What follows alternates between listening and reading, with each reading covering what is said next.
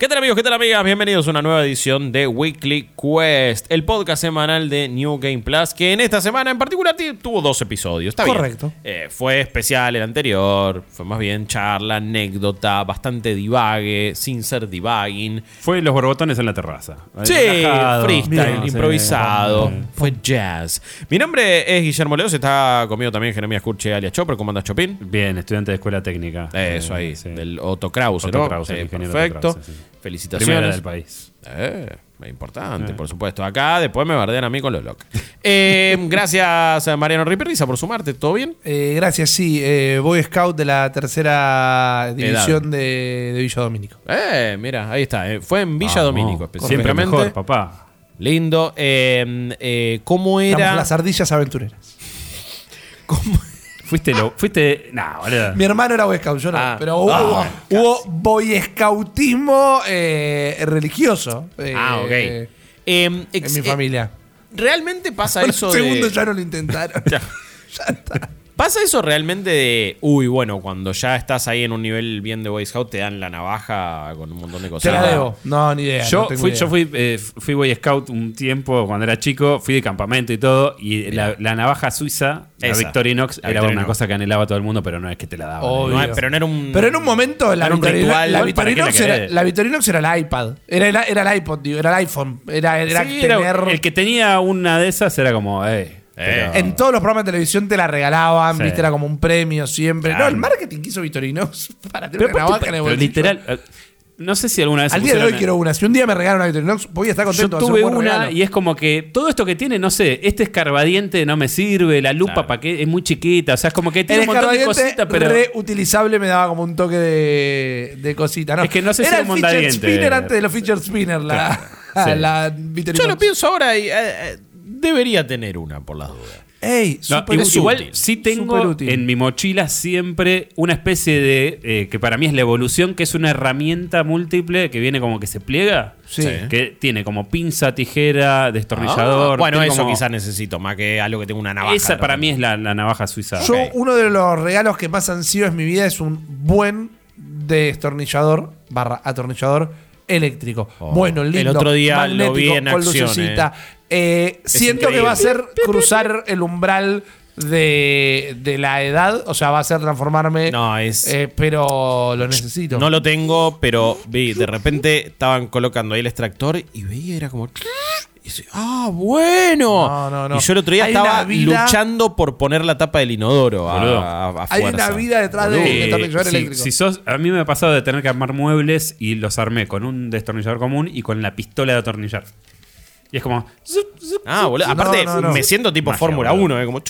Pero aparte hay algo que tiene que es como que tiene la batería que se saca. Entonces vos, viste, la cargas en el coso y haces. Sí, voy, a, sí. voy a. Lo más parecido a hacer una recarga de escopeta en el Call of Bancame, Duty. Angie, tengo Sí, que sí. atornillar. Claro. Ya está. Y ya, te, Eh, ya, el- es, ya te pone en una sintonía de eh, manitas. Amo el, el chabón que hace esos videos de, de- de- de que está como recargando en un FPS, Sí. pero con cosas mundanas. Es. Eso es, Es muy la bueno. verdad. eh, cine total. Un talento. No estamos para hablar de esas giladas, somos New Game Plus, somos eh, un proyecto que hace entretenimiento alrededor de videojuegos, tenemos podcast, tenemos streams diarios en twitch.tv barra New Game Plus, ok. Esto lo digo por si de casualidad caíste acá por primera vez. Arrancaste por el podcast número 37. Es raro. Descubrís un podcast nuevo. ¿Escuchás el último episodio o escuchás el primer episodio? La charla que jamás nadie va a haber tenido en un podcast. Eh, no, si Depende. es de, Podcast. si es de actu- si es algo que va con la actualidad, escucho lo último, no voy para atrás. Ok, como- O bien. sea, en este caso es como, y es un podcast de gaming, vas cambiando semana a semana, claro. ya está. Si es un podcast que analizan cosas más bien atemporales, no, no, me- no, me escucho el último y después voy para atrás. Yo, para tener continuidad con todo esto, quiero decirle a Chopper que escuché el de eh, Vidas. Ah, que charlamos ah, el lunes Sí. pasado y me reenganché. eh, escuché, Está bueno, escuché un montón. Muy bueno el de la serie. ¿Viste, Porque boludo? tenía mucho material de archivo. Y el de Antegar más. Sí. Porque eso fue lo que abrió Claro, toda esta discusión. exactamente. Eh, qué loco, qué loco. Exactamente. Eh, nosotros estamos en arroba New Game Plus OK en todas las redes sociales. En cafecito.app barra New Game Plus y co-fi.com barra New Game Plus es la principal manera que nos pueden dar una mano. Gracias a la- toda la comunidad que nos permite seguir haciendo esto. Prendemos día a día y podemos ganarnos la vida hablando de videojuegos en esta hermosa plataforma, así que estamos eternamente agradecidos. El otro día hablamos, recomendamos podcast, hablamos de eh, fichines, la costa, la vida, filosofamos, redes sociales. Hoy vamos a laburar un poquito más en serio, un poquito, un poquito, no tanto. Ey, ey, ey. No, em, Pero me hubieras avisado antes, no venía, boludo. ta- bueno, no, no, no, igual. Profe, no. Tenés que fichar, tenés que Profe, no fichar estudié, acá, no si no recursos humanos, después te descuento. Baldur's Gate 3, gente.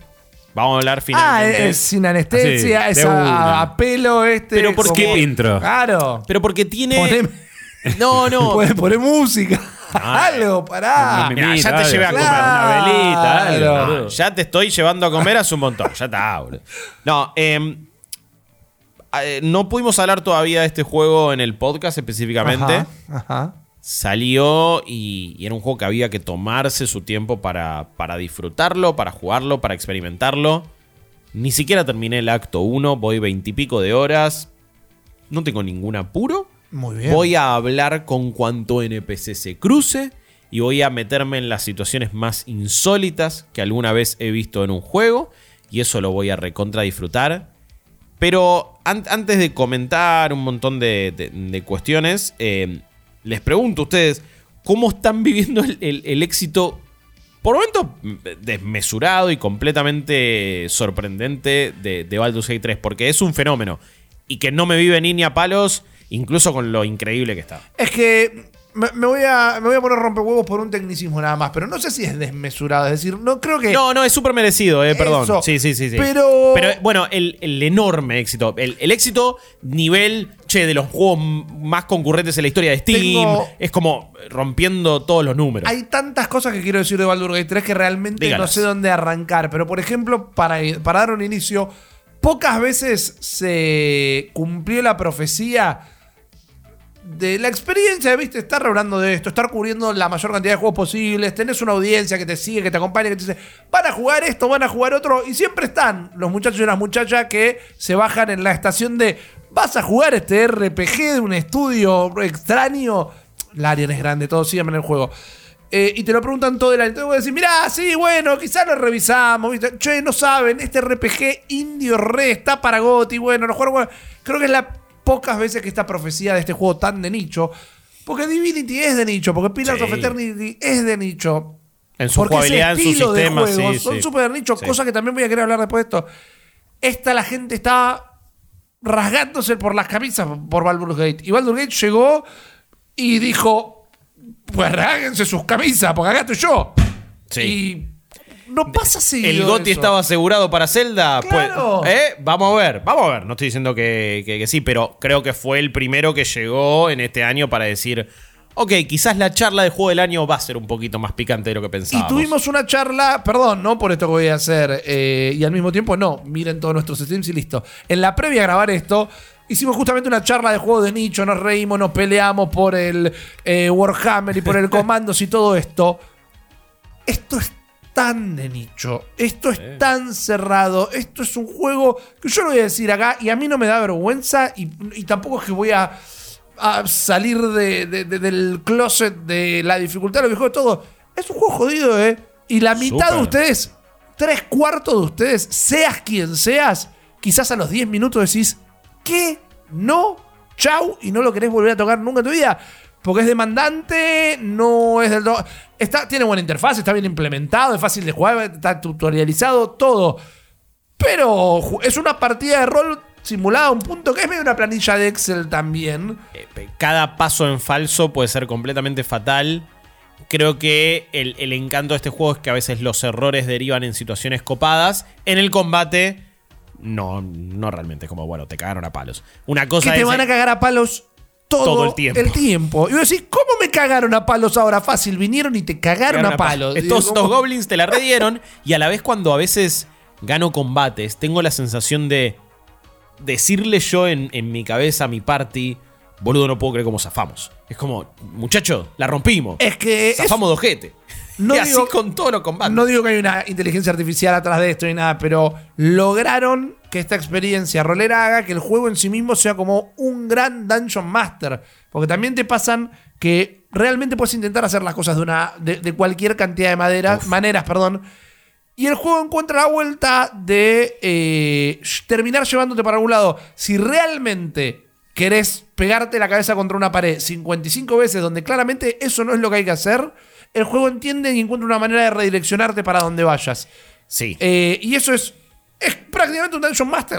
Bueno. Eso es una locura. Em, creo que a- a- hablando también Es un de- ser humano dirigiendo la partida, por Sí. si no tienen la No, es que, es, es que creo que es un juego que sí hay que, hay que analizar o ver su fenómeno a la par de lo que viene siendo el day del rol en los últimos años, de, de lápiz y papel y de... Hay algo de Stranger Things apoyando esto con el viento de cola. Es eso, es Critical Role. Totalmente, no eh, quería quitar el- eh, No, no, pero digo, es el, la masividad de algo que es de nicho. Porque yo sé que mucha gente va a decir, ah, bueno, chicos, pero de los podcasts más escuchados, los streams más vistos son muchos de D&D y de rol. Ok, no deja de ser un nicho masivo, no deja de ser algo que no es fácil de meterse, no deja de ser algo que tiene un montón de, de complejidades, mucho estudio, pero que claramente millones y millones de personas están haciendo. Millones de personas juegan rol, millones de personas ven contenido de este tipo Obvio. están jugando este juego porque eh, 900.000 personas en simultáneo en Steam. no- es un éxito total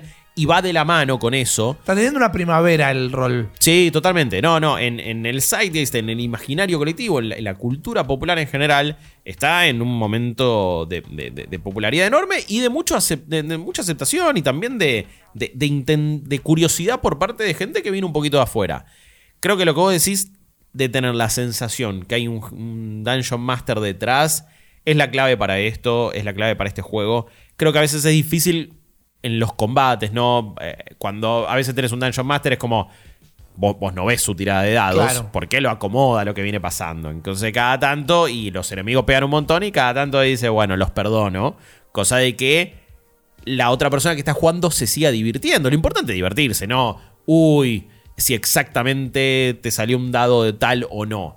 Y eso una persona lo puede moldear mucho mejor que eh, un, algoritmo en, en un juego.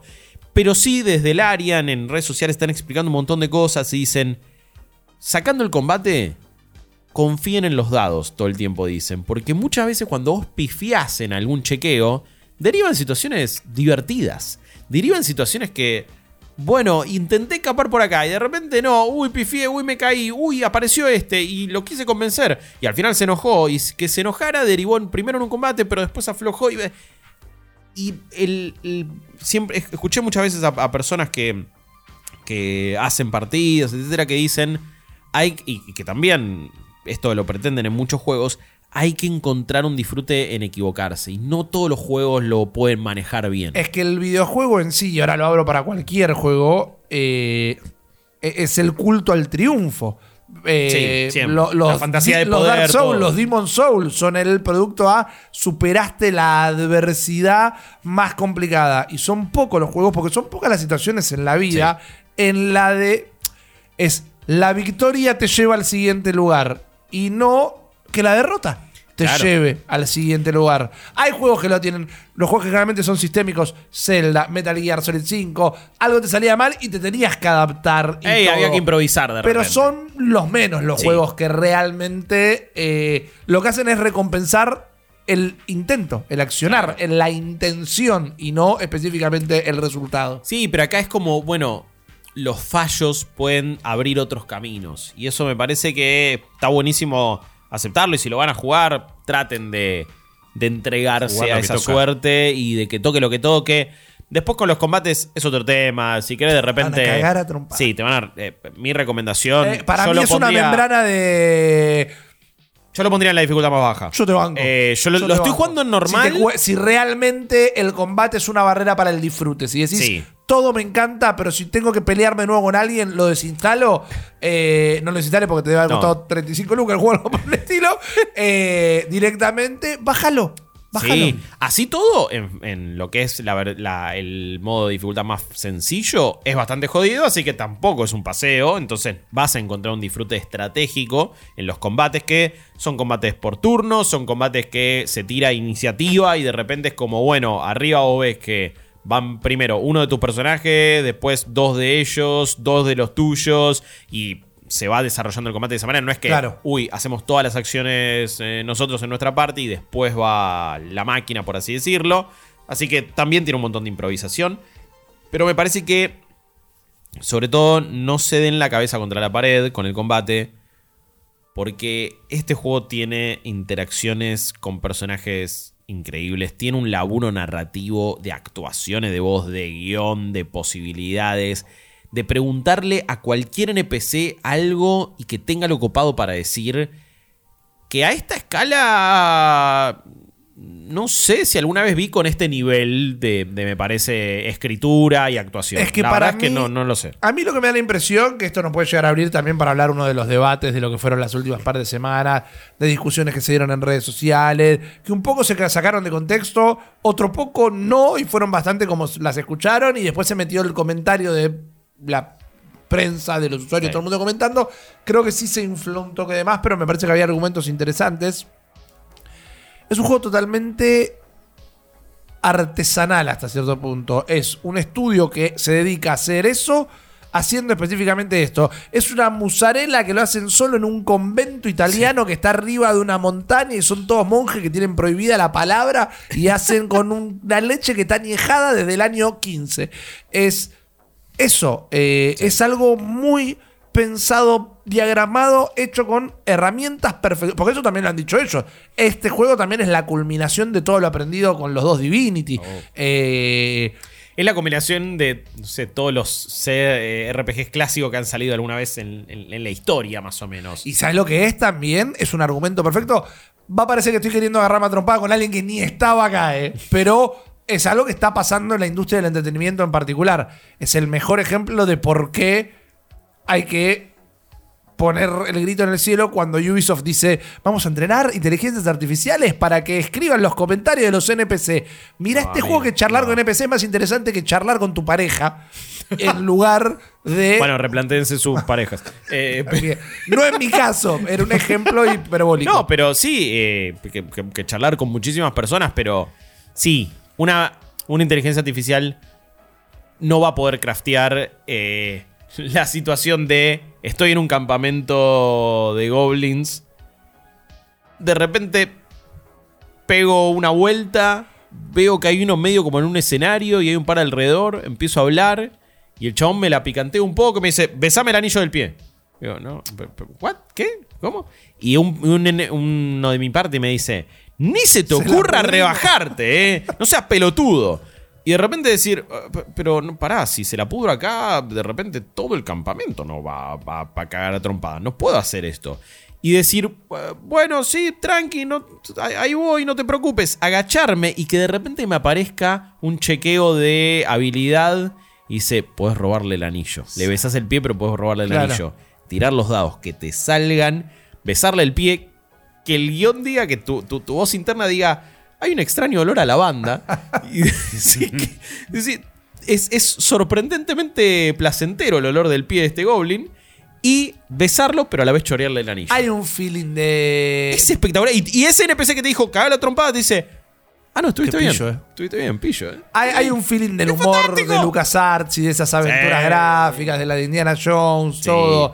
Eh, por eso, yo creo que cada rincón de este juego estuvo muy hecho a mano. De ahí sale esta discusión de que para mí fue también eh, exagerada al plantearla como desarrolladores de otros estudios salieron a decir Ah, que igual, estos son eso no es los... un- no, no era en clave de comedia eso. Porque, No, es que lo desproporcionaron así. Era pero- un título también bastante llamativo y para que la gente vea el video. Era como, ¿Sabes lo que pasa? Para mí hay una discusión atrás de eso. Pero no la discusión que se tuvo en este titular que buscaba picantear y buscaba generar clics, decían que desarrolladores, sacando de contexto conversaciones, decía que desarrolladores de otros estudios decían que Baldur Gate 3 era un estándar de calidad medio como absurdo y no alcanzable por otro montón de Y estudios. que eso hacía paniquear a desarrolladores. Claro, que la gente no se espere que todos los juegos van a empezar a ser como Baldur Gate, porque eso requiere una cantidad de tiempo y de trabajo. Tres y de años de gente y de early todo. Pero qué estupidez. Claro. igual. Sin embargo, yo no digo que eso vaya a pasar, pero en ese reclamo, ficticio tal vez, hay una realidad. Eh, esta gente son los dueños de su propio estudio. Eh, el- la, la que tiene un porcentaje del estudio es la mujer del propio director, que le voy a haber dicho, no sé, para que le queden unos mangos si alguna vez pasa algo, porque me parece que no está involucrada en el día a día, por eso lo digo. Eh, ellos negociaron la franquicia con Wizards of the Coast. Ellos se encargaron de hacer el guion, ellos se encargaron de preparar todo.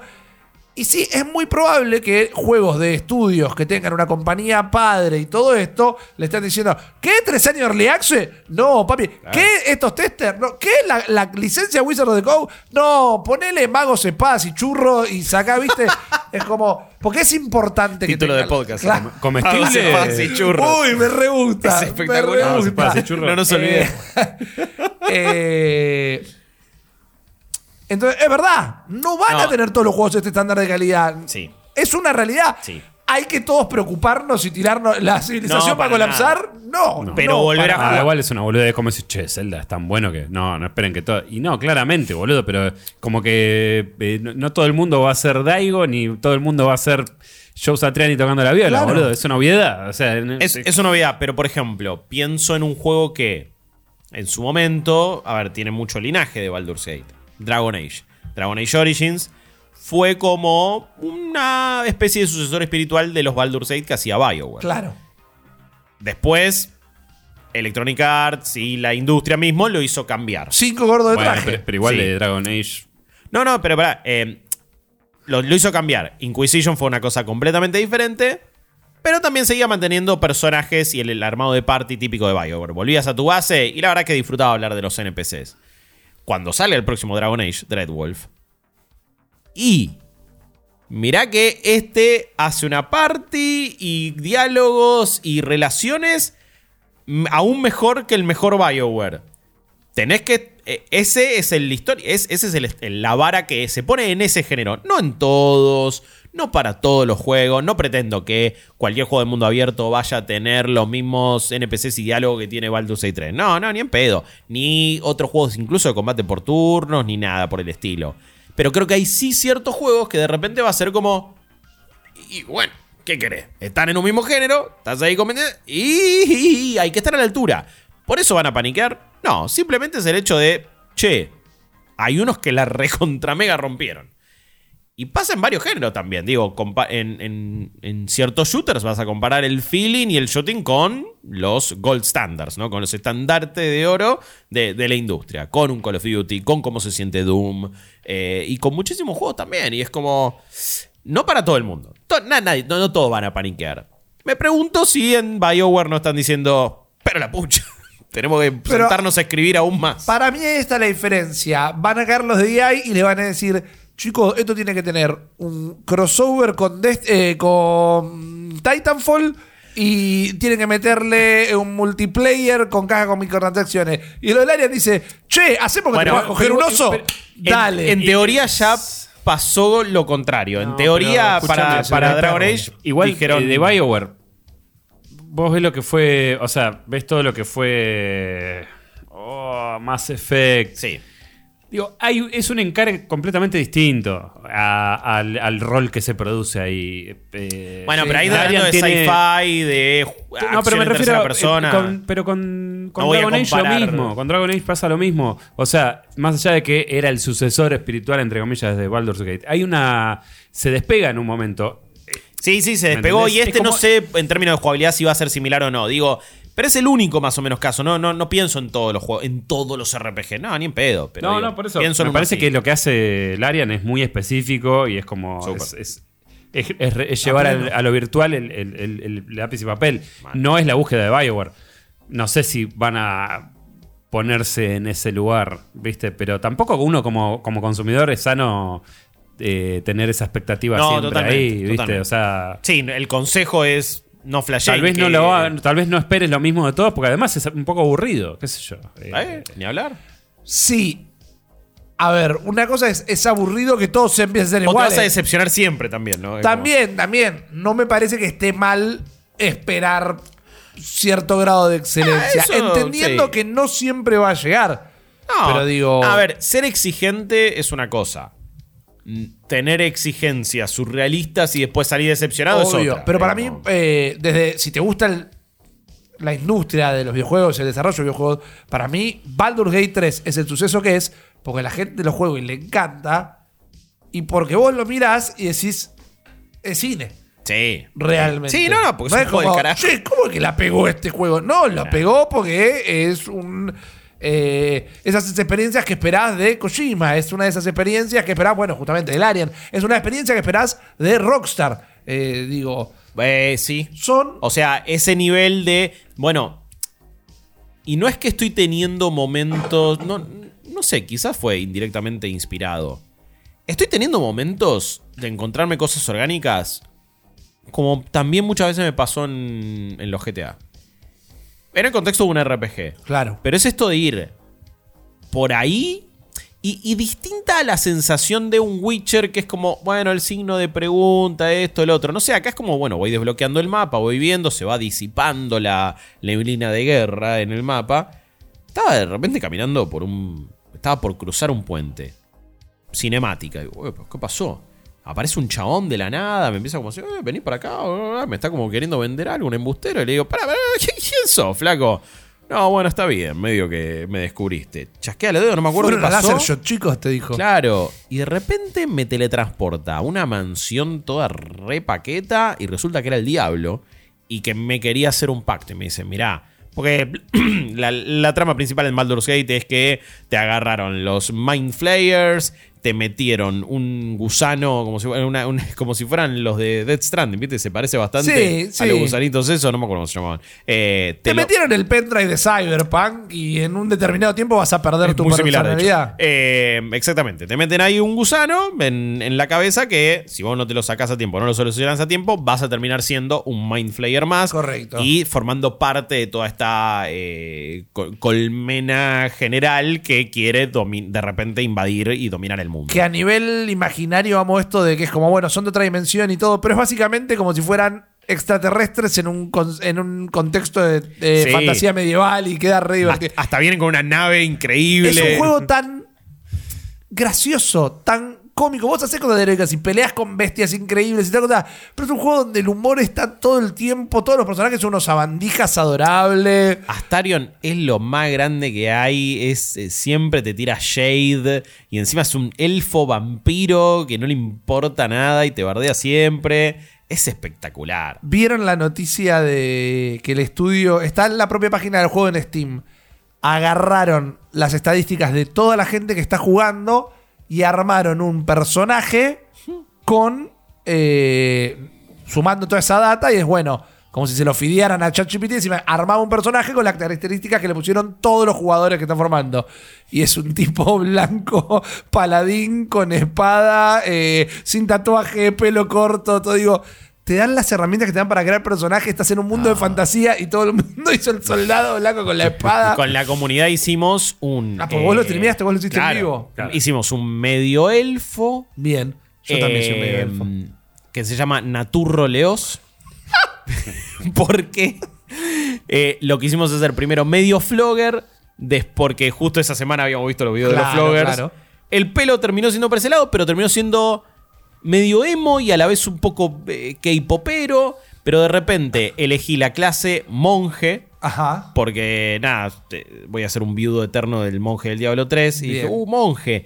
Y la, esqui- o la, la pilcha por default era eh, medio Naruto también. Medio de Laster Bender, un poquito. Medio Ang también. Pero no sé, terminó derivando en Naturroleos. Y ahí quedó. Eh, y me parece, es un personaje que me, copa. Es una. Se lo van a parchear aparentemente. Es una cagada que no se puede modificar después la estética del personaje. Sí, lo vi eso. Que me pareció como. ah, porque Porque sea- en Divinity se puede. Claro, pero aunque sea, déjame cambiar el peinado, porque el peinado no muta para nada, quedó re, re siome. Eh, ahora le puse casquito y por lo menos la estoy zafando. Pero, pero bueno, hicimos algo como mucho más rolero en ese aspecto. Jugar como un monje me, me costó entenderlo. Tenés puntos de ki, de repente ese es como tu maná para usar ciertos movimientos. Pero eh, tiene todas cosas muy atléticas, entonces se basa en esquivar, en, ir a cuerpo a cuerpo. Está bastante copado, pero me costó en- entenderlo. Pero también es, es- es abrirse a ese roleo y es abrirse a lo que, a lo que proponen los personajes. No ser tan. Mis recomendaciones no sean tan básicos en ese aspecto. Háganse igual el personaje que quieran a nivel estético. Oh, eh. además todo tiene su clase. Tenés que elegir como tres eh, orientaciones de clase y tienen sus propias subclases. Después están los trabajos. Es como. En, tenés en lo que más cosas. estoy es cada vez que tengo que levelear es como que siento que estoy tomando decisiones súper importantes y es como, bueno, por la duda vamos a pensarlo. Pero, pero volviendo a estos momentos orgánicos, y esto con el diablo es como, bueno, te, te ofrece sacarte eso y te dice, bueno, puedes hacer un pacto conmigo. Y obviamente que puedo decir, tu intuición es, no, ni en pedo, ¿cómo voy a hacer un pacto con el diablo? Esa es tu intuición, sinceramente. Sentámelo ahí. Sentámelo No, ahí eh, al cornudo. Y pero después, a el, ver... el dogma te dice que no, pero ¿qué pasa si te lo sacás y qué pasa, Pasa, después? no, es que, es que lo que después te dicen todos los personajes y lo que suele pasar es, sí, hiciste un pacto con el diablo y después la vas a comer, después la vas a pagar. Ponele que te lo saca. Ahora, estoy reinteresado en hacer otro run, que ni en pedo voy a llegar a hacer porque andás a ver si termino este juego, pero ya quiero ver qué pasa si le decís que sí, por ejemplo. ¿Y qué pasa si te creas un montón de... Hay, hay una versión del personaje que es como...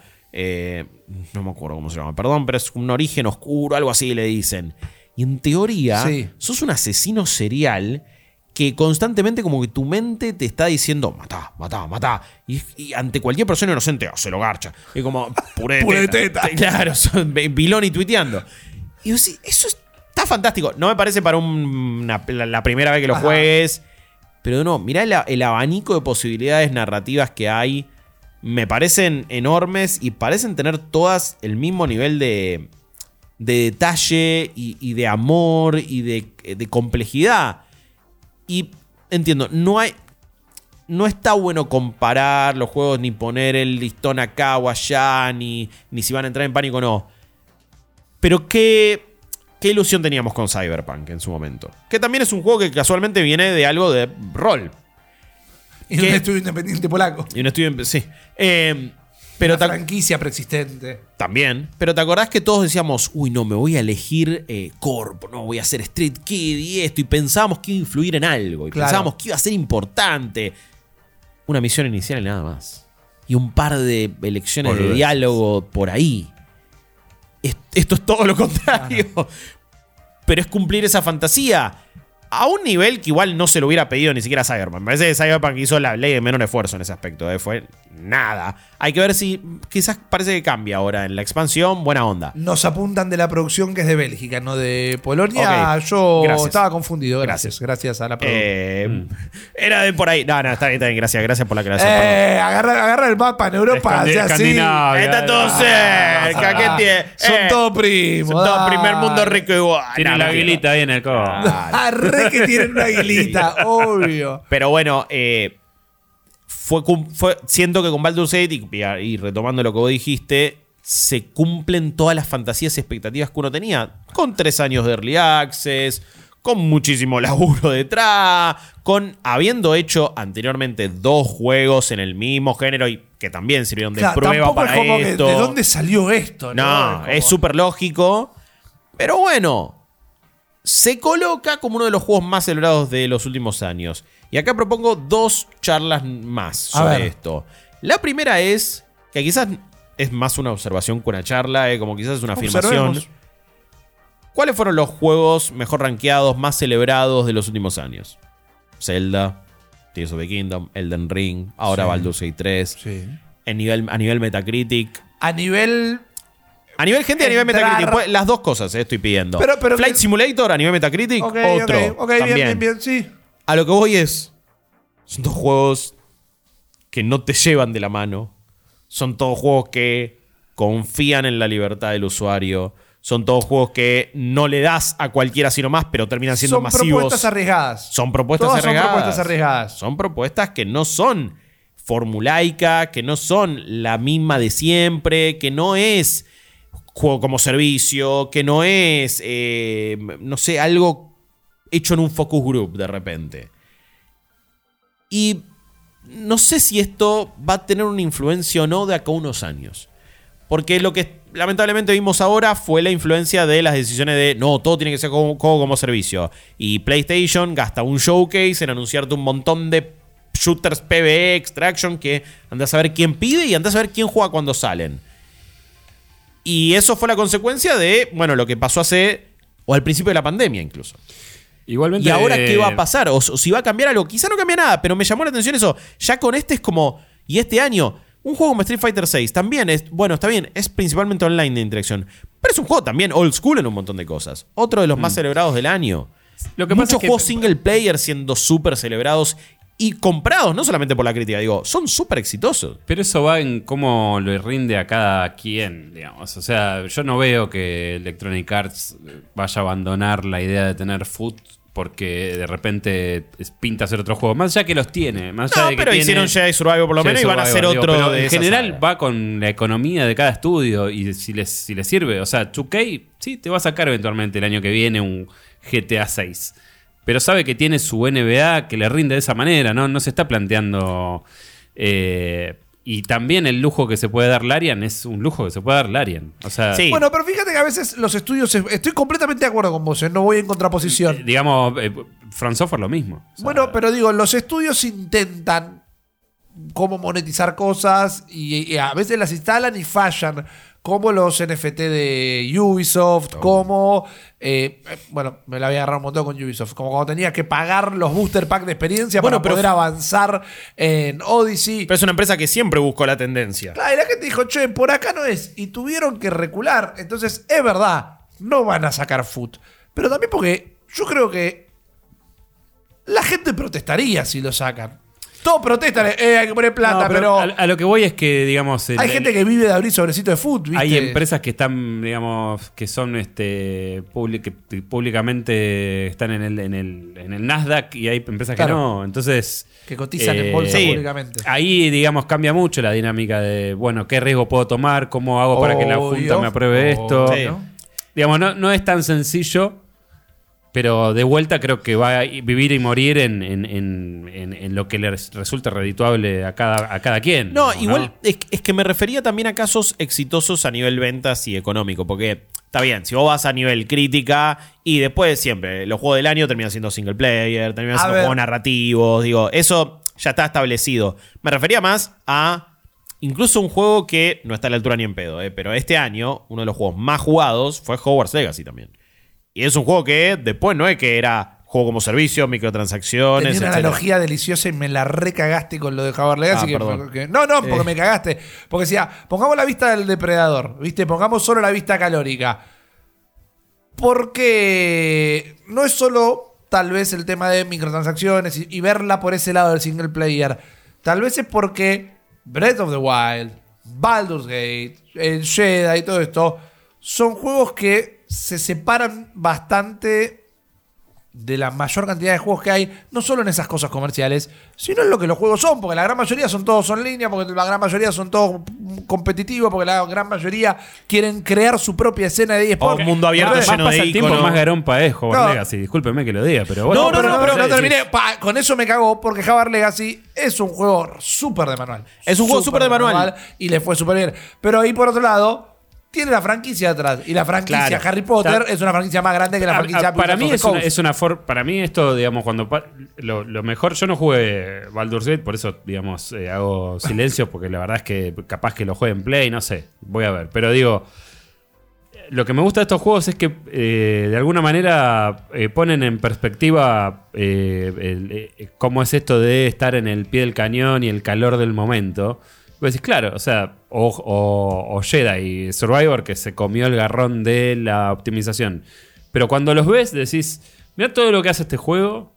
Y de repente, no sé, decimos, che, bueno, este es, es funcional. ¿Qué significa que Hogwarts Legacy sea funcional? Sí, claro, o sea, es prolijo, pero ¿qué tiene de sustancia dentro? No tiene, Pero está en me bolas. parece que no sirve, no sirve el caso. Eh, ¿Me entendés? Pero- es como que. No, No, no. sirve el caso porque es Harry Potter. Claro, bueno, pero igual. pero igual, pero estoy hablando del, de- de- del intrínsecamente eh, lúdico, de diseño. Es un No, juego que está no. en pija, boludo. Pero O sea, por eso dije nada. que era el que rompía el, Sí, el ejemplo. Pero, yo igual lo traje a la mesa solamente por una cuestión de números, como para, para seguir diciendo que varios de los juegos más vendidos y más jugados de este año escaparon a varias tendencias o a lo que uno pensaría quizás. Y eran, y la mayor, y son prácticamente todos single player, salvo un par de cosas, e incluso teniendo alguna que otra interacción online. Y ya es una tendencia que se arrastra del año pasado también. Y con un fenómeno como Elden Ring y como muchos otros que hubo. Eh, no lo ponía en cuanto a calidad y obviamente que rompe un poco porque, y no, no, no es que ves la artesanía ahí, de hecho en alguna cosa todo lo contrario. El, el pibito cada vez que cae a Hogsmeade dice, oh, todas las rutas llevan a Hogsmeade 700 veces, entonces no es artesanal. No, por eso. Pero, pero sí es verdad que, bueno, eh, es otro single player que también estuvo entre eh, los ocho juegos en la historia de Steam con mayor cantidad de gente concurrente. eh, Donde después son la mayoría juegos multiplayer, salvo Baldur's Gate, Hogwarts Legacy y Cyberpunk. Eh, que, bueno, son, son casos que llaman la atención. Digo, no, no sé qué va a pasar en unos años, no sé qué influencia va a tener.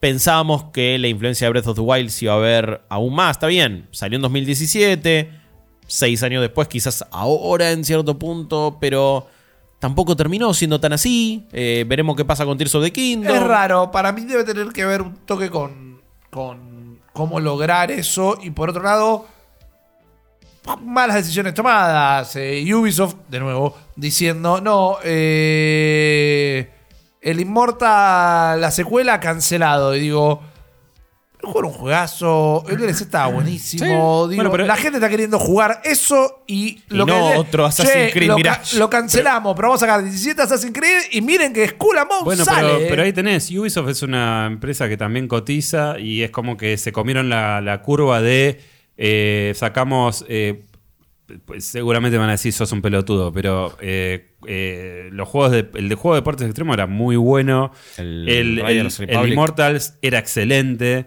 eh, pero no vendieron un sorete. O sea, No, no, no. y ahora ya está. Ahora es, ¿qué tenemos que hacer? Y eso Once es Assassin's Creed, Creed. amigo. Bueno, pero ahí es raro. Que yo, Y eso tiene que ver con una cuestión de, bueno, eh, eh, arriesgaste. Ubisoft siempre arriesgó. Bueno, ahora ya no se puede arriesgar más. Bueno, pero me pregunto si no va a haber un backlash, porque eh, eh, No lo sé.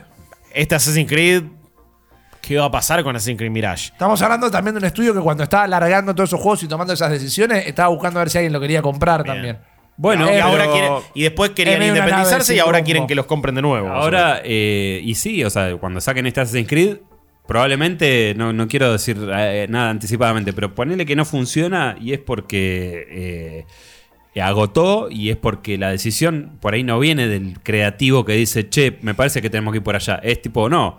eh, nuestros índices indican que acá Pero que por hacer eso la gente es, es el escritorio lo que mata esos Sí. juegos. Es el, el ejecutivo que cae y dice, ¿sabes qué tiene que tener este FIFA? Un Battle Royale.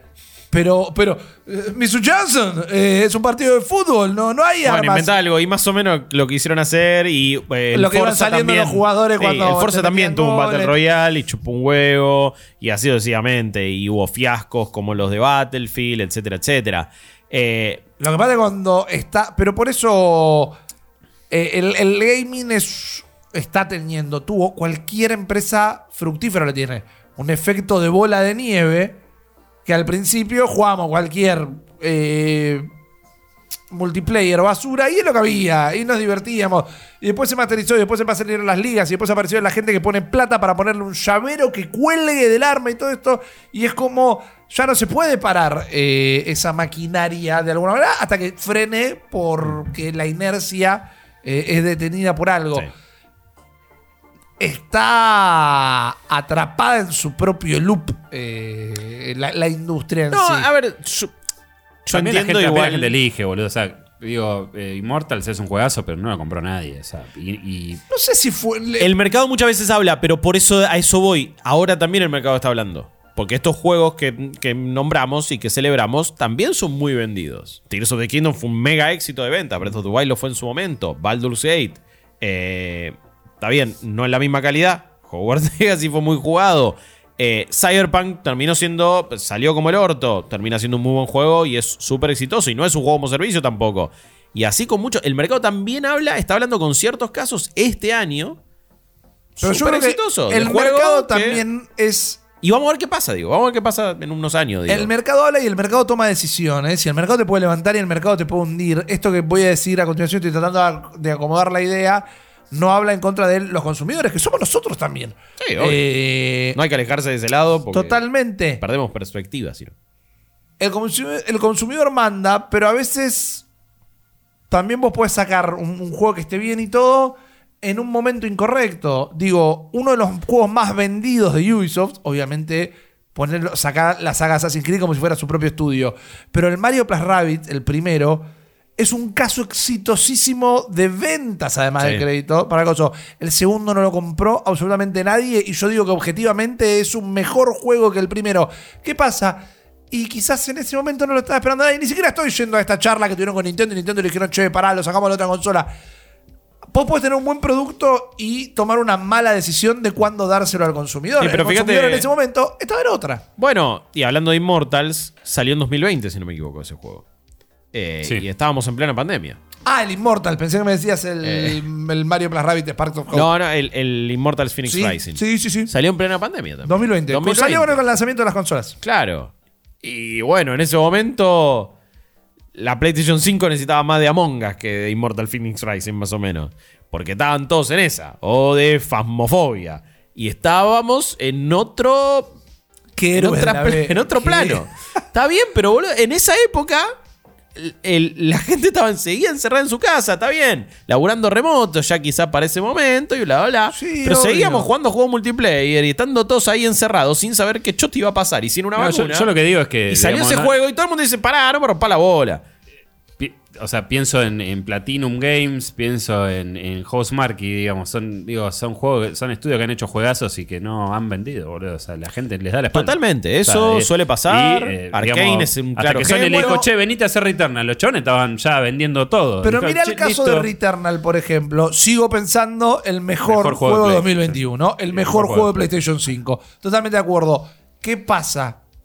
Hablando del mercado en general. Hola chicos, ¿están disfrutando su PlayStation 5? Sí, queremos jueguito. Bueno, le trajimos Returnal. ¿Qué carajo es esto? La puta. Porque la, la gente no está esperando un Returnal de un exclusivo de PlayStation. Está bien, pero digo. eh, Entonces, pero yo creo que es un juego que un no juego querés que- mal colocado, lamentablemente. Yo creo que si sale, si salía este año iba a ser probablemente más celebrado que en 2021. No, si la gente Banco. salió, salió y dicen, che, sí, pará, pero es un roguelike, me lo vas a cobrar 70 dólares. No, Ese fue pero el discurso, boludo. yo creo que general. yo siento la que dice Guillo porque como en este momento estamos todos tan en esta estamos todos endrogados en es el mejor año del gaming en los últimos 20 años, Eh. quizá le daban más chance de, de- de darle si le están dando bola al Baldur Gate y le dan la mejor, si están prestando atención en lo afinado que está, en las mecánicas, en las cosas que te obliga a meterle un montón de cabeza, quizá le hubieran tenido hoy un poquito más de paciencia a Returnal. Pero me parece también que mejor juego de PlayStation 5, mejor juego 2021. hasta creadores de contenido le hubieran dado hoy por hoy más chance en el hecho del desafío que en su momento que era la cosa de no, hagamos todo roleplay en GTA. Eh, cuando salió, salió en 2021, todavía seguíamos en pandemia. Y... Es un re juego, ¿cómo llaman estos desafíos de terminarlo sin que te toquen? Ah, Death, algo, el- no sé. Ni idea. No, Tiene un nombre, mataste. tiene un nombre, es una modalidad de stream. Eh, pero bueno, Eh, podría- es un bueno. juego que se recontra presta para eso. Lo juegan Sí, solo si- con los Souls. Si salía en- hoy por hoy, ya con el modo cooperativo, está bien, igual estoy, estoy dando una situación muy hipotética, pero siento que fue un poquito preso de- del momento en el que salió. de- de- también me parece que hoy por hoy hay una necesidad, una sequía de exclusivo de PlayStation que le, hu- le hubiera venido bien también, pero bueno. Ah, pero cuando salió es también. algo muy espo- sí, sí, también es verdad. Y- pero igualmente bueno. es- eso es un caso hipotético, Pero es un no juego sé. de Housemarque que otra vez es buenísimo y no vende. O sea, no es tampoco una novedad. Juegos sea, buenísimos y que no venden, va a haber. Y juegos que son single player y no venden y son súper celebrados, va a haber también. Pero bueno, de nuevo, con Baldur's Gate siento que es otro más en una lista de varios títulos que uno pensaría que quizás no iban a vender tanto y no iban a ser tan jugados y lo están siendo. Para mí el problema con Baldur's Gate es que todos sus juegos eran buenos. Eh, perdón, con Baldur's Gate, con Returnal, con House Marquee. El problema con House Marquee es que también, yo digo, che, ¿sabes que PlayStation compró House Marquee y sacaron este juego que está buenísimo? Eh, no sé si me gusta. Voy a fijarme qué otras cosas hicieron. Y si no conocías el estudio y quizás ves videos nada más, y no sé si te vas a dar cuenta que eran juegazos como lo eran. Los juegos de House Marquee Eh. en general. No es como que si te entusiasmas. Pasa no- que eh, era difícil, si no jugaste en ese momento Resogan, Super Por eso. Pero si sos, si sos pipero, no podés no conocerlo. So- no Deberías, sos digno. No sos deberías, digno. A vos sí. te digo, pipero. Returnal. No podés no conocerlo. Deberían, Te vas de acá. Lamentablemente, Returnal no fue a House Para el foráneo, no, está no, bien. No, no, no. Sí. Pero lamentablemente, Returnal no fue a House Marquee lo que Horizon Fue fue, a a. Sí. Eh, porque sigue siendo un juego recontra House Marquee. Sí, súper. espectacular. Sigue el siendo, mejor. sigue siendo un shooter súper arcade, como eh, es la versión 3D de Smash TV y, y están teniendo, es un bullet hell Yo también. lo sigo. Es un bullet hell en tercera persona, en tres dimensiones, que Yo funciona donde veo a espectacular. Aloy tendría que ser este Selene, boludo. Obvio, Sí, es un estamos- protagonista súper mal. original. Incluso con lo mucho que me ha frustrado, más vale que estoy en esa. Con los pocos personajes eh, de la tercera. No es de la tercera edad, Celine tampoco, pero ¿cuántos personajes que son personas comunes y corrientes de 40 años hay en el gaming? No hay, no hay. En GTA, Sí. 5. Eh, Nada más, ponele. Sí, sí, me parece que. Y para mí está a la altura de. lo- eh, eh, tiene un montón de planteos de Soul-like. ¿Ves? Ya Eh, eh, tengo ganas de ir a casa a jugar. Ya voy a dejar bueno, Street Fighter para jugar eh. Returnal, boludo, otra vez. Eh, hay que streamear la- el cooperativo. Eh. Eso no Sí, lo hicimos nunca. eh, y aparte, pa- para que ustedes dos que juegan muy bien me, me ayuden finalmente a, a terminarlo. Eh, la otra charla y la otra pregunta que se conecta más con lo que viene, Ajá. que lo había planteado Chops antes de ponernos a grabar, en la previa y en el stream, en twitch.tv barra ok. Se pensaba que Starfield iba a opacar a Baldur's Gate 3 por un tema de antes. Bueno, a ver, lo pensaba Larian también porque adelantaron el lanzamiento.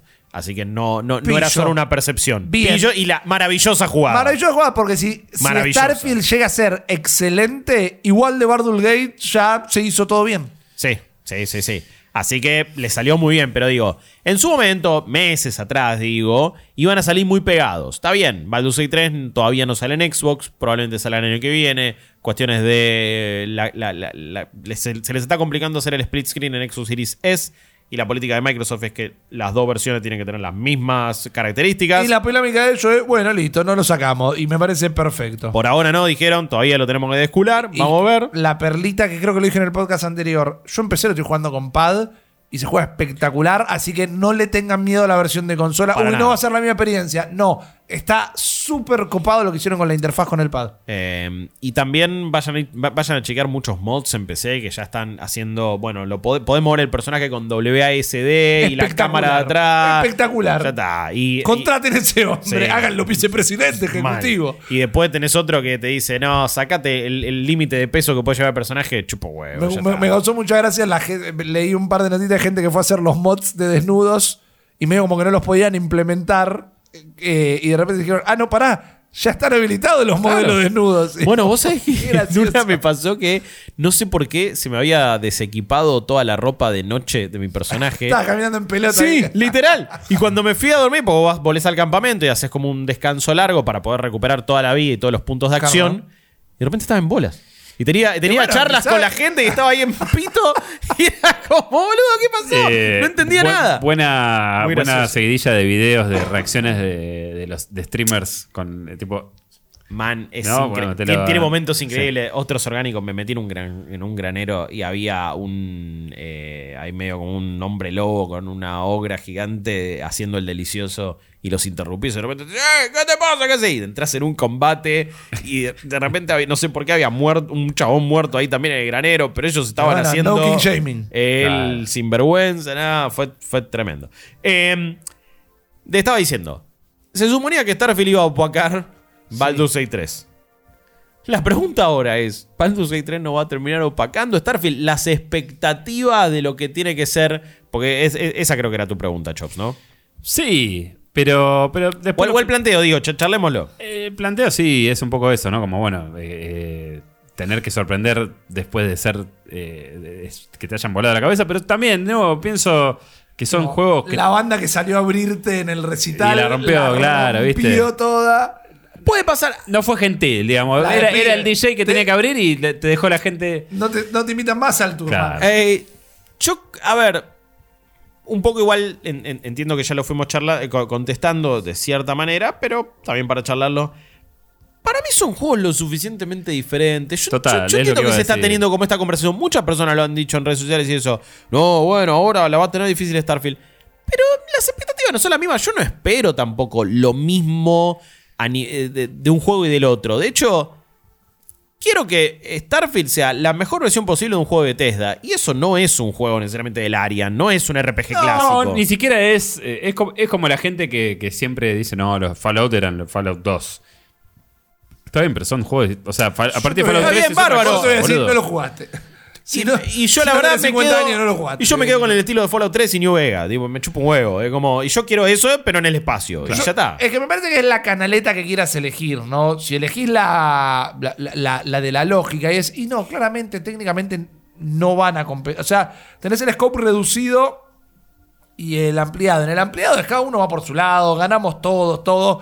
Después está el de la futbolización, el de la cuestión de tener que. No, yo necesito que. Eh, Kelly tenga los chupines más ajustados que pueda el 8 de diciembre y me diga que uno es mejor que el otro. Eh, si lo vas a mirar de ese lado, y sí compiten, y compite con, con. Tears the Kingdom y todo. Ahora no, me da ganas de como hablar un montón de eso y la charla en realidad va a estar cuando. Ay, cuando lo, podamos probar, jugar, sí, ¿no? eso lo entiendo. Porque digo, pero más allá de eso, Baldur's Gate sí compite en algo con Starfield. Y es, los dos prometieron el mundo. Uno está cumpliendo. Bueno, sí. Va a poder cumplir en distintos. Sabemos que los juegos de Bethesda a veces salen bastante vagueados. Los Fallout que todo el mundo Sí, pero ya ama, declararon que rotos. es su juego con menos bugs en la historia. ¿Para qué? Si en vez ¿Pa de dos qué? millones de bugs tenés un millón, siguen siendo un millón de bugs. Sí, ¿viste? Yo ¿pa' te qué digo- decís No, eso? Pero no, pero digo- tres semanas antes te dan el coso. No, eso es para dejarte tranquilo. Eso da confianza. Yo también, yo confianza. también. Yo digo. Pero no salgas a declarar Eh, eso. generalmente- Nada más digo, a eso voy. no, Cuando un Yo estudio, también tengo fe, pero. cuando un estudio, una publicadora reparte las keys con tanto tiempo de anticipación, se sobreentiende que están confiados en que el producto En el está bien. funcionamiento, por lo menos. Ahora, Starfield, que ustedes saben que tengo un montón de ganas de jugarlo. Hoy volví loca la gente en Twitter porque decían, bueno, van, pará, tanta ganas. Y sí, bueno, me, me emputé con esto. Estoy caliente con jugar Starfield en este momento. Ey, es, un, ju- es, es uno de esos juegos soñados. Pero- En los, en los papeles, digo. prometieron, y esto yo estaba sentado con Chopper adelante en diagonal, estábamos viendo la conferencia en Los Ángeles, estábamos allá, ya lo habían dicho antes igual, vas a poder tener una vida, vas a poder recorrer más de mil planetas, vas a poder tener un arranque que te dure para siempre. Digo,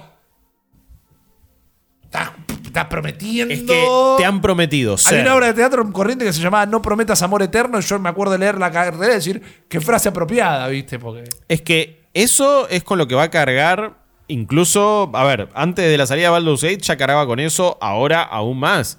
Con esto de prometer y estar a la altura. Te promete ser eh, todo lo mejor de Elite Dangerous, Fallout, No Man's Sky y otras cosas, todo en un mismo juego. Y por momentos quieres ser los Sims porque también te arma tu base y esto. Y es como, ok, confío, le tengo las re ganas, creo que va a estar buenísimo. Hay que estar a la altura de esas expectativas. Hay que estar a la altura de eso y hay que hacer todos esos sistemas bien.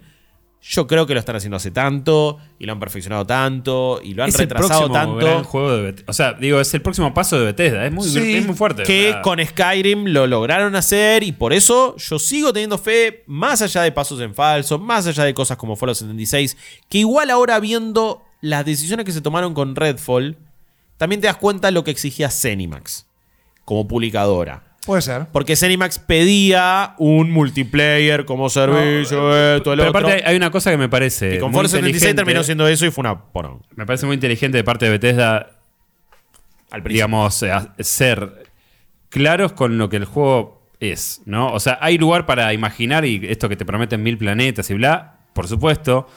Pero digamos, no es una cosa abstracta que cuando sale Cyberpunk es como. Bueno, yo me imaginé esto y vos tenías esta otra idea. No, no, está- está Es- súper claro En lo la que va a cabeza de cada uno era. Es, es un poco lo que vas. Lo que millones de Gate. mecánica, lo único, Baldur's pero- Gate hace tres años que está en Early Access. Difícilmente sea una sorpresa para quien lo viene jugando hace tanto. Que porque ahora es 1.0, de, de repente. O sea, ya la venía rompiendo. Está fantástico. Pero siempre fue eso, digamos. Eh, y con Starfield hay que jugarlo. Pero me parece que es, es muy claro por dónde va. O sea. No, eh, hicieron un video de 40 minutos contándote toda la mecánica. Totalmente. Incluso vienen anunciando más que te dicen vas a poder tener contrabando y si te paran y guarda, tenés que tenerlo guardado en algún lugar específico y también podés ir preso y podés decir, ¡wow, boludo, a la mierda! Bueno, pero hay que ver la versión final. Igual lo que yo voy a comentar eh, estuvo hecho después del tráiler de Microsoft, justamente. Hay alguna cosa que la gente va a comparar. Por ejemplo. eh, Pitos virtuales. También. Bueno, Sí. eh, hasta cierto punto, porque Kyle Bousman hizo en su canal de, de YouTube eh, para el, con- eh, que hace Delay Input. Eh, muy bueno. Un análisis muy divertido, eh, mostrando cómo el juego se ve mejor que antes comparado con imágenes, el shooting se ve fantástico, todo. Hay un montón de cosas que decís, para, me estás prometiendo el mundo y parece que están cosas un tanto acartonadas. ¿Vieron- ¿Se acuerdan que hay una escena de dos personas hablando casi al final, como diciéndose que están re enamorados el uno de la otra, es como una declaración de amor y todo eso? Y son dos pinipón, uno sentado al lado del otro, eh, parado al lado del otro, que ni se están mirando a las caras. Y después acá de nuevo, al ejemplo, primero porque es gracioso, segundo para no spoilear otras cosas que pueden pasar, vas y te curtís un oso. Digo, hay algunas cosas que decir. Acá puedo tener relaciones, acá puedo tener relaciones. Acá interrumpo al ogro y el coso eh, cogiendo en un granero. Y acá estas dos personas están diciendo que son la cosa más importante en el mundo el uno para el otro. Sí. Y los personajes no se están ni mirando las caras. Se van a comparar esas cosas. Bueno, ¿Importan al final del día? Esa es otra discusión. Pero se van a comparar. Pero en escala es como.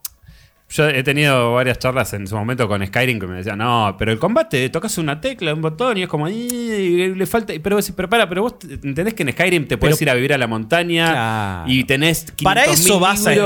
o sea, Yo entiendo que podría ser mejor, ¿me pero para eso te pones a jugar Skyrim. Es que Yo me Skyrim puse es para de repente toparme con la escuela de magia, meterme a ver qué onda y subir desde ser un aprendiz hasta ser el director de la escuela de magia porque lo cagué matando al otro director. Por eso, digo, Fue es como. espectacular. boludo, es, eh, eh, Skyrim. Y sí, la jugabilidad es medio una verga, ya sé, pero no vengo por eso. Y en Fallout no vengo por el shooting, boludo, vengo por la quest, no, obvio, totalmente. Pero bueno, es verdad que las quests, o las interacciones, o los romances, o las decisiones, y venís de un juego quizás que las maneja de una manera magistral en algunas cosas. Y hay que ver si de repente esto después Be- Bethesda lo termina haciendo bien. De nuevo, son juegos muy diferentes, pero en este aspecto, bueno, son RPG donde hay toma de decisiones y donde se van abriendo narrativas, que es como suelen ser también sus juegos. Creo que en Fallout 4 lo manejaron considerablemente peor que en otro Fallout, que en New Vegas, que en el 3. La verdad que cuando...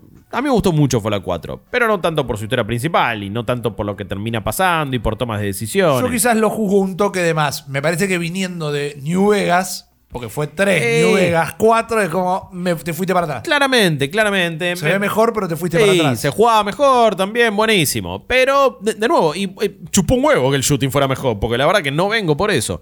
Así que puede que eso pase. Yo creo que quizás lo que tiene a favor Starfield acá es, bueno, en cuanto, quizás, imagínate, ¿no? Despegamos con la nave por primera vez y salís y tenés esa sensación que también que te dio No Man's Sky, que hoy lo volviste a jugar, pero en el contexto de otro tipo de RPG. Y bueno, y si de repente la misión final termina siendo tres pelotitas de colores como Mass Effect, quizás no chupa un huevo y, y está buenísimo igual. Pero hay que ver, esa, esa puede ser una cosa en la que le juegue un. Sí, hay que ver cómo juega con esto que hablamos al principio de cómo eh, valora las intenciones y el error. A vos te puede ir mal una quest en, en- en los RPG clásicos de Bethesda y que eso te abra que las cosas te Ah, vayan sí, para otro obvio. lado. Sí. Pero hay que ver cómo lo que manejan.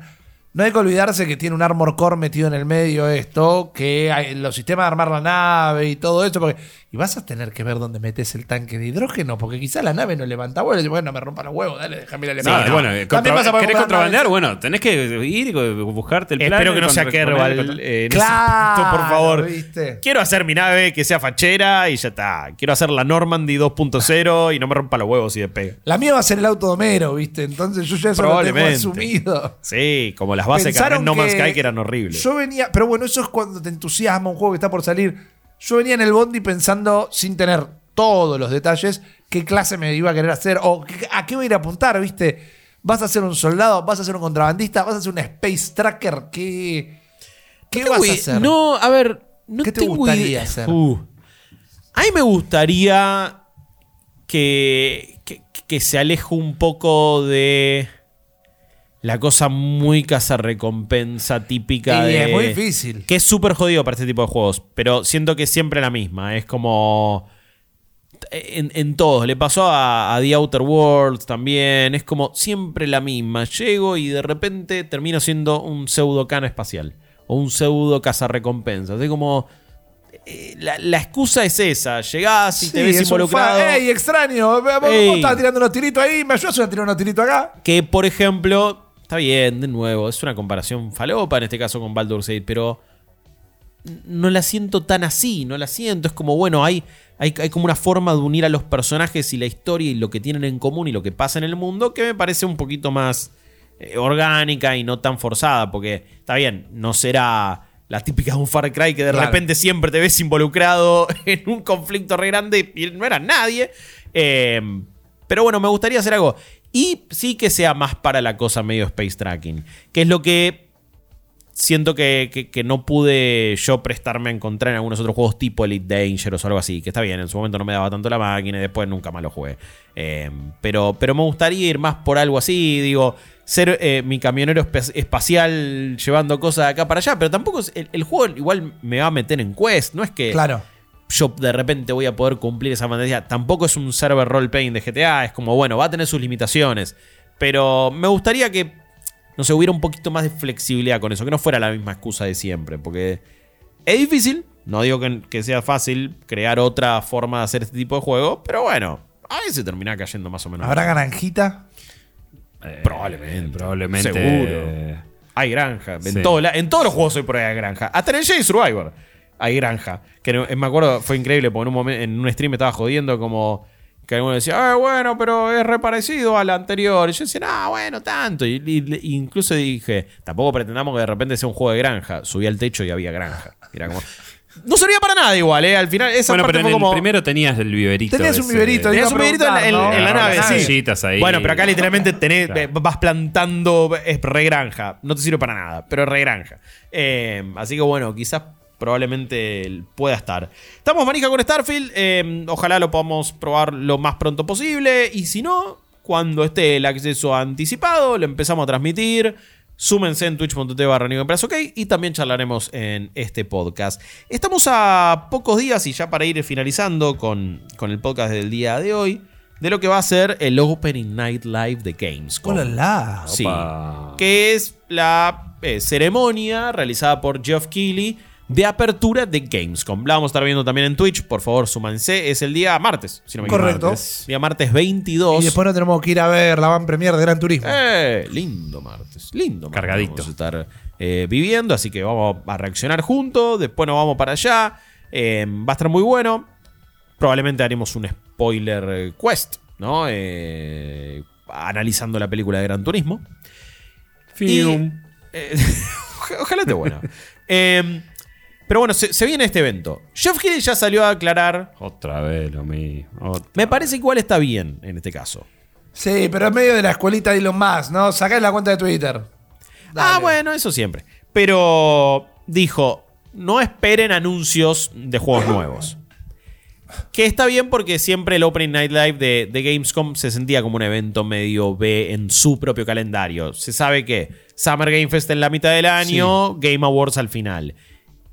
Y de- en, el- en la pandemia dijo, está bien, voy a hacer este también. Como que bueno, creo que fue, medio jugando al tech de Claro. se cae 3, quizás Gamescom repunta con todo, me meto con ellos también. De repente empieza a armar su propio evento en forma de Summer Game Fest. Entonces quizás ahora ya no está tan comprometido con el, el ascenso de Gamescom. Pero igual en Europa mete su, su pata. Pero dijo, van a hacer actualizaciones de juegos ya anunciados. Alan Wake 2, Mortal Kombat 1 y probablemente 700 juegos de granja. Eh, no sé si tiene algunas expectativas, qué onda.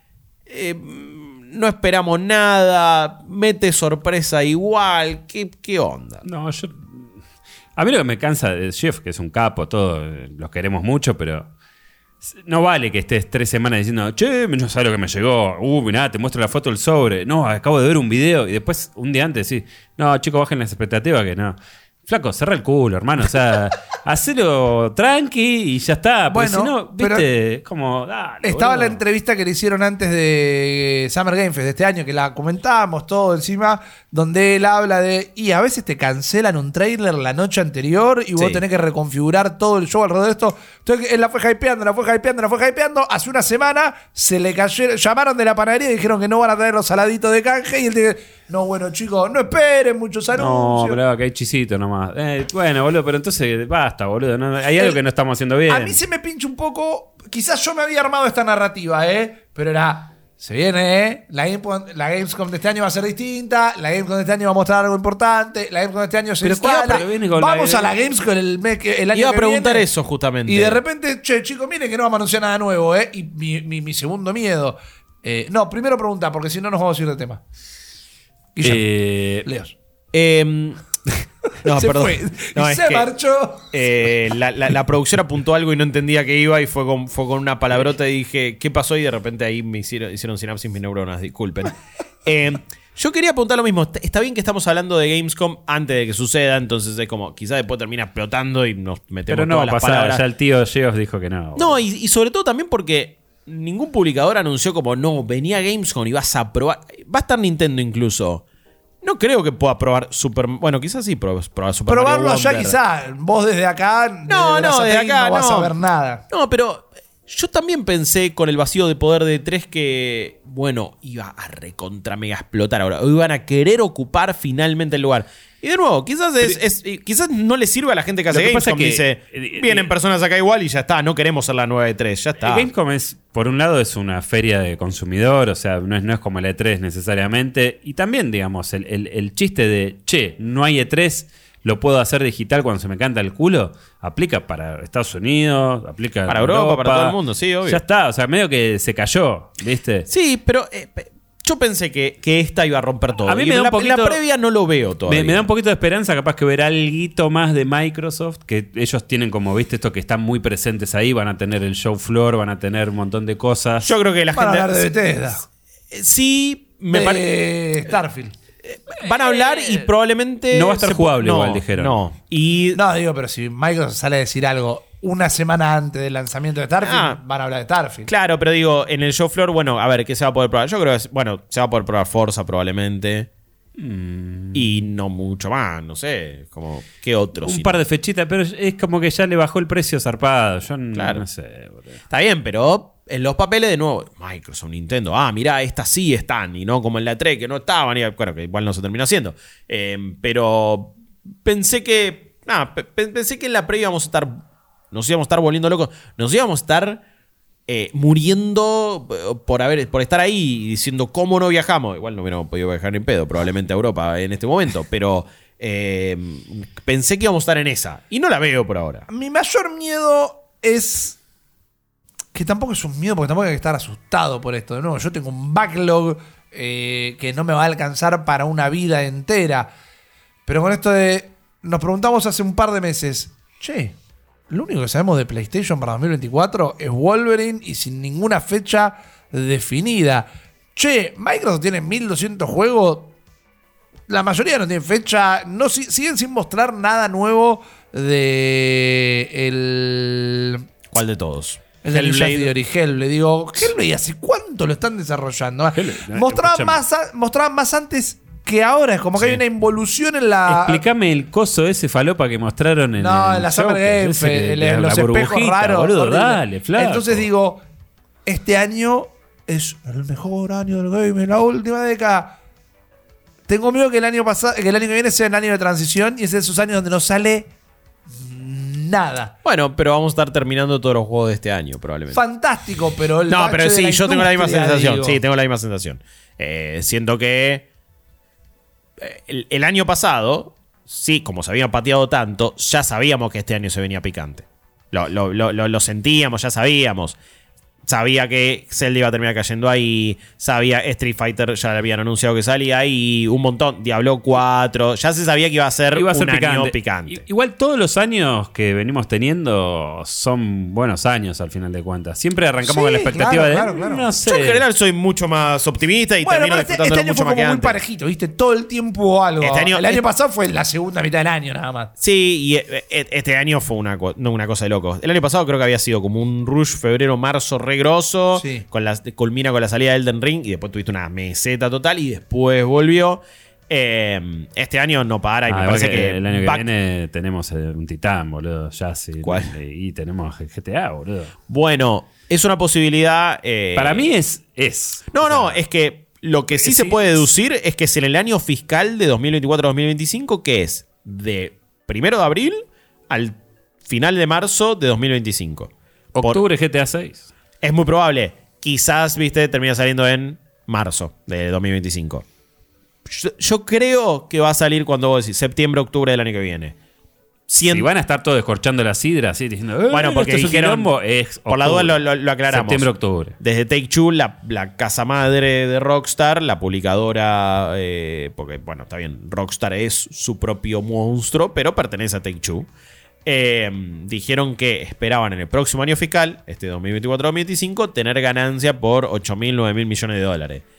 Que, Es una guasada, total. Y que son 3 mil millones de dólares más que las que tuvieron en este año fiscal. Claro. Y vos decís, entonces, ¿Qué me ¿qué la se viene? ¿Qué se ¿Qué viene? se- eh, No, eh, pero aparte eh, no es solamente eso, es gracias a experiencias que van a Sí, sí, sentar te- un nuevo precedente en la industria. eufemismo Estamos para GTA. Hay que empezar a preparar- Es un eufemismo para que vuelva el- al más grande, El viejo. próximo capítulo, papá. Eh, papá. Sí. Hay que dejar- Hay que dejar programado todos los titulares diciendo el, el- el juego que más vendió en las primeras 24 horas. Juego Todos, ya que todos los récords. Sí. Todos, ¡Vamos, cachorro! Sí, eh, bueno, el otro día estuve jugando Red Dead Redemption 1. Sí, eh, te vi. eh, La versión de Xbox Series X igual, porque ya lo tenía mismo, es porque es, lo prácticamente mismo. lo mismo. La- los de Digital Foundry dijeron, no, eh, tiene FSR2, la de Play 4 en Play 5, y estos detallecitos a lo lejos se ven mejor. Igual están diciendo, eh, es eso nomás.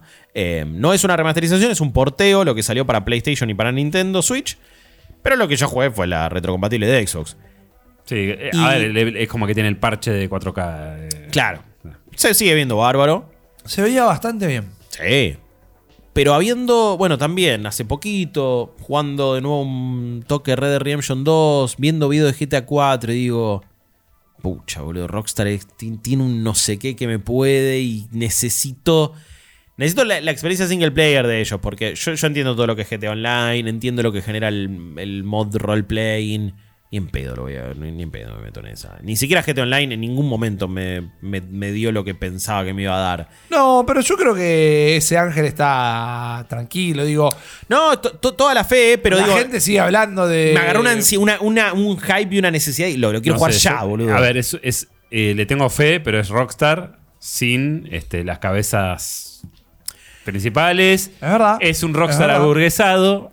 Es un Rockstar Pero es un. Rockstar más maduro también, ¿eh? Eh, pero en algunas no cosas. sé. Red Dead Redemption 2 fue la verdad que a nivel guion y a nivel todo, so- sobre todo también lo comparado con el Red Dead Redemption 1, que tenías todos estos personajes muy, eh, viste, caricaturescos típicos de Rockstar.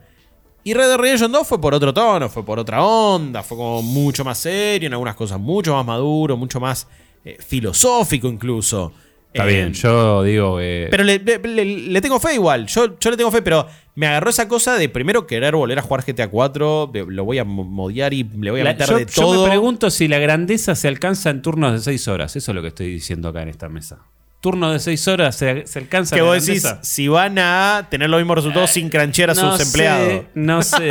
es una mala pregunta, sé que suena mal, pero. No, a ver, es que es un estudio que nunca trabajó de esa manera.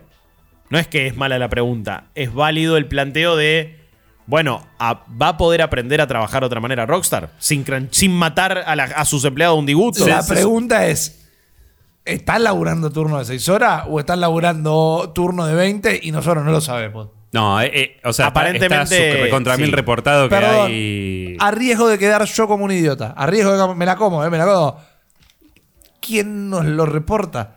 Digo, son Y- Rockstar, pueden ver, tener en principio, un lo- taller en China abajo del taller de Apple y lo están haciendo. Bueno, eso ya sería las súper clandestino. Y las oficinas de Londres están laburando No, horas. en teoría muchos empleados de Rockstar han dicho, che, no, cambió Sí, la sí, cosa de o sea, verdad. tipo Glassdoor y ¿Qué sé también eh, Jason Schreier lo ha reportado en su momento. Sí. Como que de hecho hay una nota, creo que en Bloomberg, como esto de- justamente.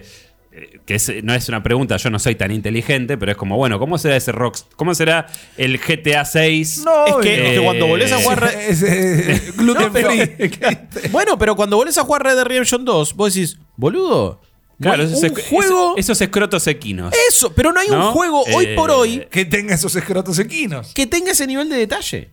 Y lo ves y decís, es más next gen a nivel detalle, animación, que todo lo que salió después. Y vos decís, bueno, van a lograr eso. Porque eso también es parte del encanto de Rockstar. Y obvio que no estoy justificando y no estoy diciendo que, no, chicos, tienen que cranchar a sus empleados y está re justificado. No, ni en pedo. No, o sea, prefiero que el caballo no tenga eh, físicas en su testículo de última. Si es para que. Pero ¿Cómo la- vamos a saber si hace frío o- Claro, si es para que la gente, para que sus empleados vivan mejor. Más vale que me chupe un huevo A ese mí, detalle. yo- vos entendés que yo necesito. eh, o sea, Pero se celebran esas cosas y la gente lo espera y digo, bueno, va a pasar. Yo creo igual que sí. Yo, yo confío en que le habrán No, encontrado yo, la yo vuelta. creo que también, pero eh, más allá de, de- de ese, de la picanteada, digo, eh, ya no es, no están los Hauser, no está Benzi, no está- hay un montón de gente que son las cabezas. O sea, Uno de los Hauser, mejor. Y Leslie, bueno, ahora estaba queriendo. ¿Te acuerdas, ¿Te acuerdas cuando presentó ese juego esa, Falopa? falopa El esa. Everything. Sí, no ¿se acuerdan ¿cómo de esa? En juego Los donde vas a poder jugar cualquier cosa. Mm, ese- Dame la que estás uh, tomando. Me lo reveo apareciendo en Games como ahora. ese, Convídame ¿eh? la que está tomando. Yo te voy a decir, en el momento que dejas tu estudio para abrir otro, te transformas en un Veterano de la industria. Exactamente, ¿viste? Eh, Nosotros también somos veteranos de la industria. De, de- de la Solo segunda por vez viejo, en el día solo que me porque soy viejo. Pero porque salió bien, nos salió bien. Eh, gente, No, vamos- pero somos como los del estudio que está haciendo Skate. ¿Cómo se llama? Eh, no me sale, perdón. Lo grabé hoy para el Ah, Daily. sí. Son todos veteranos de la industria, pero son todos de los dos estudios que habían hecho los juegos de Skate. O sea Claro. que técnicamente tienen nombre nuevo el estudio, pero Eh. están haciendo lo mismo. Totalmente. Y- Interesante lo que dijeron, ¿eh? Vayan a escuchar el Daily. Sí. Y mm, eso vayan a escuchar Daily Quest. Va- volverá entonces Spoiler Quest con el análisis de la película de Gran Turismo. Volveremos a ser Divine, volveremos a ser Cinematic Mode. Volveremos, Prometemos volver con todo eso. Ahora ya volvimos incluso con la regularidad de Weekly Quest. Nos habíamos tomado un descansito de vacaciones de invierno, sepan entender. Gracias igual por el aguante de siempre. Así que vamos llegando al final de este hermoso podcast. Todo concluye al fin. Chopinio, un placer como siempre. Eh, un gustazo. ¿Te vas a ir a Gustazo. jugar Street Fighter o Returnal? Séme sincero. No, voy a probar eh, Mortal Kombat. Eh, Es verdad, porque tenés la- el sí, acceso a la beta. Sí, sí. ¡Oh! una build nueva de 13 GB. así que vamos, vamos a ver qué onda. Por ahí, si pinta, aprendemos un ratito. Estuve no sé cómo, jugando, estuve rejugando el modo historia del Mortal Kombat 9. Espectacular. y A mí me toca el 11, ¿no? El 11 era. Como quiera. Yo Sí. dije yo porque yo Pero lo ¿cómo tenía hacemos instalado esto? en Para, X. producción eh, va a quedar inmortalizada en el podcast, pero vos terminás y arrancamos. A ¿cómo- ver, ¿cómo puede- querés hacer? No es necesario que lo termine. no es ¿qué necesario que lo termine. días? No me falta mucho igual. Terminalo, porque ya, eh, ya estaba llegando a Mortal Kombat 3. eh, así que no me falta demasiado realmente. Puedo llegar a terminarlo. Y ahí después vos empezás ¿Cómo el qué es 10. esto de estar llegando a Mortal Kombat 3? ¿no? y, pues, eh, a los hechos. ah, de los hechos del 3. juego, claro, porque era como la. Perdón. No, tranqui, tranqui. No, pero la verdad me gustaría probar eh, Baldur's Gate en algún momento, pero con Street Fighter estoy completamente. con- es, es mi juego. ¿qué Pero bueno, querés que te diga? pronto entonces nos contarás qué onda Mortal Kombat 1, que ya lo habíamos probado en Summer Game Fest, pero acá va a haber otros personajes, también Sí. le van a ajustar un montón de tuercas para un juego que también, eh, ya me olvidaba que se viene dentro de poco, pinta espectacular, es un Mortal Kombat, lo vamos a estar jugando por supuesto. Mariano Ripirriza, ¿qué vas a estar jugando en este fin de? Eh, realmente no lo sé. eh, estamos bajo una serie de embargos por un evento del que estamos formando parte también. Eh, sí. Así que estoy jugando como varias cositas a la vez. Algunas pronto las vamos a revelar porque también son juegos que están saliendo ahora en el mes de septiembre. El 14 sale uno que yo estoy esperando hace un montón y que ya lo estoy probando. Así que a riesgo de no poder jugar eh, Starfield. Eh, Hello Darkness, voy a seguir con, con mi tarea. Ya lo jugaremos, Starfield no pasa nada, eh, esperemos que salga lo más copado posible.